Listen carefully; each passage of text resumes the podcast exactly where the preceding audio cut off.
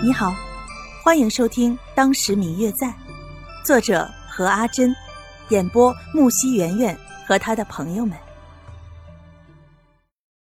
第一百八十七集。但是很明显，他与他们的关系并不是很好。只有那个姓黄的，好像叫什么黄玉珏的相熟男子。除此之外，就只有上次在花家别庄看见过他。才知道他与花瓶错两个人是好朋友，自己也是今天白天才知道，花瓶错与那位黄雨珏两个人也是好朋友。那么很有可能谢轩就是因为这个，所以才会与花瓶错认识，所以之前才会在花家的别庄看见他。今天在花如那里说起今天的事情以及自己心中的疑问。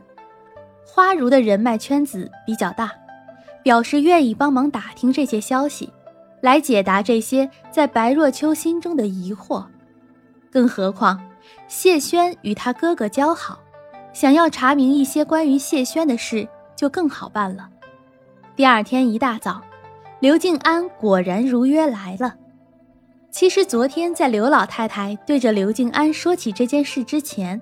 两个人便已经私下里商量过了，刘老太太爱惜自己的外孙女儿，一定会想办法让白若秋过得高兴点儿。于是白若秋在回家的时候便故意显得自己玩得很高兴、很开心。虽然事实上除了心中关于宋清灵与谢轩那些疑问之外，确实过得很开心。虽然有时候感觉刘静安。有一种人格分裂，人前一副面孔，人后又是一副面孔。可是对自己好是真的，只是没想到刘老太太竟然真的因为这样，就让刘静安多带她出去走走。这一点让白若秋感动不已，祖母对自己太好了。刘静安来了之后。只是跟刘府的人通报一声，便带着白若秋离开了刘府。白若秋昨天的时候便已经求过他，让他在自己的禁令解除之前，每天都带着自己出去走走。正好闲在家里无聊，便答应了这个请求。刘府的下人们看见刘少爷又来府中接表小姐出去，纷纷都在私下里笑。说不定啊，这小姐与刘少爷两个人相互有意，也说不定呢。刘静安两个人倒是不在乎下人们的闲言碎语，反正自己确确实实没有什么。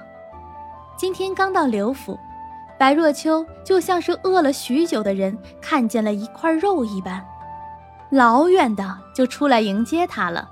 刘静安还没有进刘府的大门。白若秋就出来拉着他往外走，刘静安坚持要去拜见了自己的叔祖父母们才肯走。见到刘老太爷与刘老太太，两位老人家的嘴都笑得合不拢了，直催促两个人出去玩，自己还有事要处理呢，并说以后都不用来请安了。